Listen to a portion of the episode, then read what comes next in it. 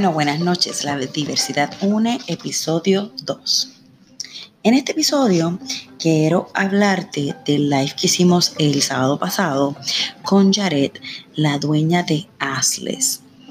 Asles es una compañía que se encarga de entrenar a gente en el lenguaje de señas puertorriqueño. Y digo puertorriqueño porque tiene su propia jerga y cada palabra puertorriqueña básicamente tiene su seña. Sí que esto es un detalle muy importante que muchas veces la gente no tiene conocimiento. Pues nada, estuvimos entrevistando a Jared el sábado. Fue una entrevista súper interactiva. Hubo muchísima gente interactuando, hablando, haciendo preguntas, comentarios. La necesidad tan grande que hay de que aprendamos lenguaje de señas es es increíble. Así que si me estás escuchando en este momento, déjame decirte que el lenguaje de señas es importante, hay que aprenderlo. Debe ser una ley. Las universidades, las escuelas deben de tener un un currículo, unos módulos, algo, algo que todas las personas que estén estudiando para prepararse para la vida profesional aprendan lenguaje de señas y lo incorporen en su diario vivir. No sabemos cuándo lo necesitamos. Pero bueno, quiero pasar a los puntos que discutimos con Jared. Fue muy interesante. Entre todas las recomendaciones que ella dio, ella comentó que los desertores escolares de que, son sordos en Puerto Rico es un número muy alto. Son muy pocos los, las personas sordas de Puerto Rico que adquieren un nivel de educación alta. Eh, tan solo, con tan solo decir que hay solo una persona sorda en Puerto Rico con doctorado o sea, nivel educativo doctorado, solamente una persona. Y ella dio los números, ella dice que un 19% solamente logra terminar la escuela superior. La inmensa mayoría terminan en depresión, en ansiedad, ataques de pánico. Em, y también eh, necesitan mucha, mucha terapia, mucha ayuda que el sistema no le está proveyendo.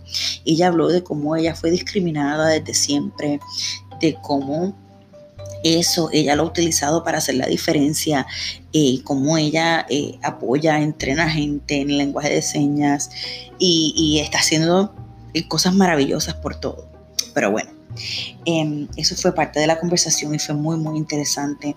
Una de las cosas que más me llamó la atención fue en la pregunta que hicimos, porque salió el tema de que los padres de niños sordos, la mayoría no saben lenguaje de señas.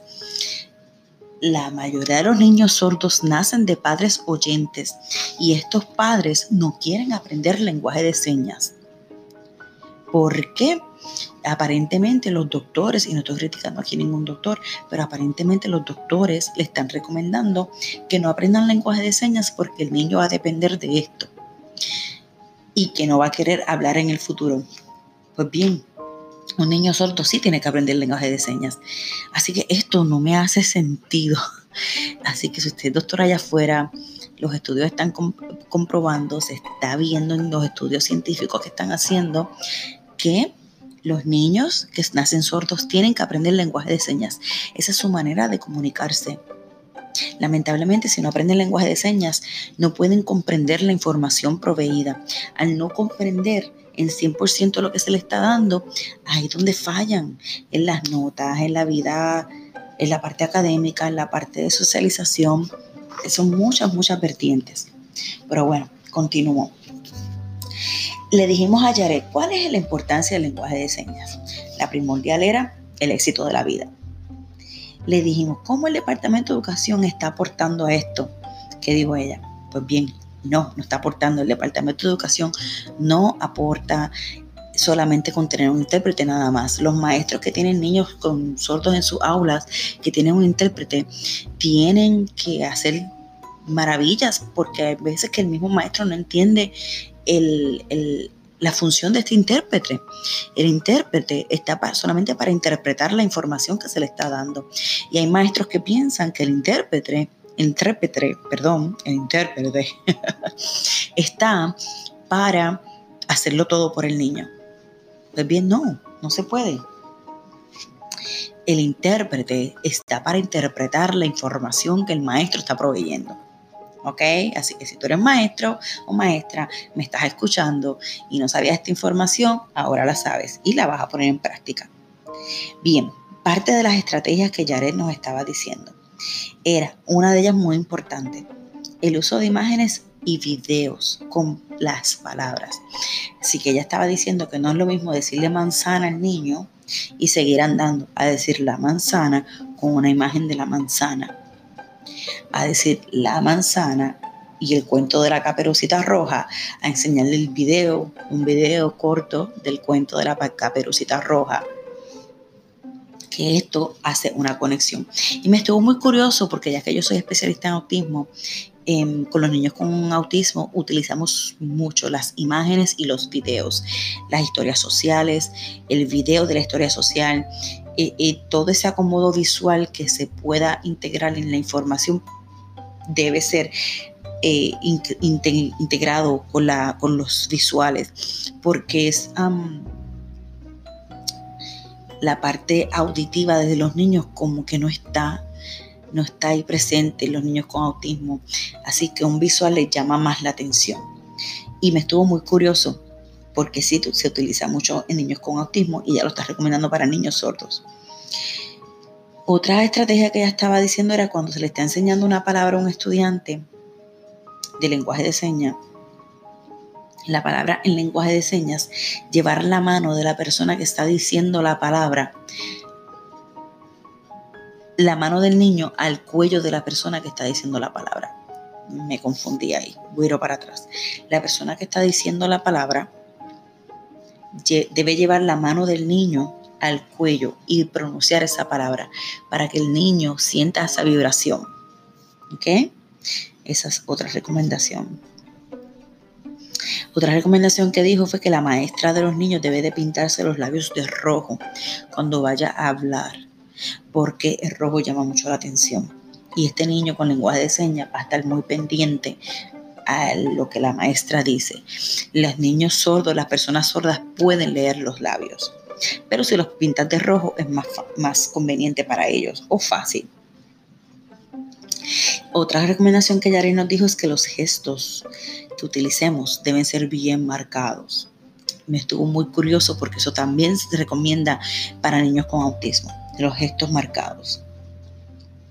Otra recomendación muy importante es darle seguimiento al trabajo diario que el niño trae de la escuela. Yo como mamá, papá con un niño con autismo, con sordera, perdón, ya me estoy acostumbrada a decir niño con autismo, con un niño con sordera, debo de darle seguimiento a lo que mi hijo o mi hija me está trayendo para saber dónde está el problema, dónde está la necesidad, qué le falta, qué no le falta. La otra recomendación es que los padres tienen que aprender lenguaje de señas. Gente, si usted es papá, mamá de un niño sordo, una niña sorda, usted tiene que aprender lenguaje de señas. Hoy día hay muchas opciones allá afuera. ASLES está dando los talleres, no son muy costosos. Aprenda los talleres. Siga la diversidad UNE porque muy pronto ya les va a dar un taller básico de lenguaje de señas. Videos live en Facebook. La otra recomendación es que es muy importante que el niño o niña sordo aprenda el lenguaje de señas desde los 12 meses de nacido o nacida. Así que ya a los 12 meses de nacido, o sea, al añito, el niñito o la niñita ya pueden ir aprendiendo el lenguaje de señas. Lo otro es no solo comunicarse, sino comprender. Hay que comprender. la persona sorda tiene que comprender la información. La otra recomendación es que los estudiantes sordos con impedimento cognitivo significativo se benefician de la repetición del concepto enseñado. Lo otro es hablar de frente, que haya contacto visual, ojo con ojo, contacto visual y hablar. Y lo último, en vez de hablarle al intérprete, hablarle al niño sordo sorda para que se sienta que está siendo parte de la conversación, parte de ese proceso de enseñanza, parte de lo que, de lo que se está haciendo por él o ella. Así que ahí están las recomendaciones. Usted puede escuchar esto cuantas veces ustedes quieran. Síganos en Instagram, síganos en Facebook. La diversidad une. Recuerden que les mandamos un abrazo, un beso, pendientes a nuestros lives que están súper interesantes. Compartan esto para las personas se puedan beneficiar. Venimos con parte 2 con Jared. Vamos a hablar sobre metodologías en la enseñanza de niños sordos y niñas sordas y luego el taller de lenguaje de señas. Y la diversidad, nos, la diversidad UNE está activo. Tenemos talleres semanales. Un abrazo, que todos estén bien. Bye bye.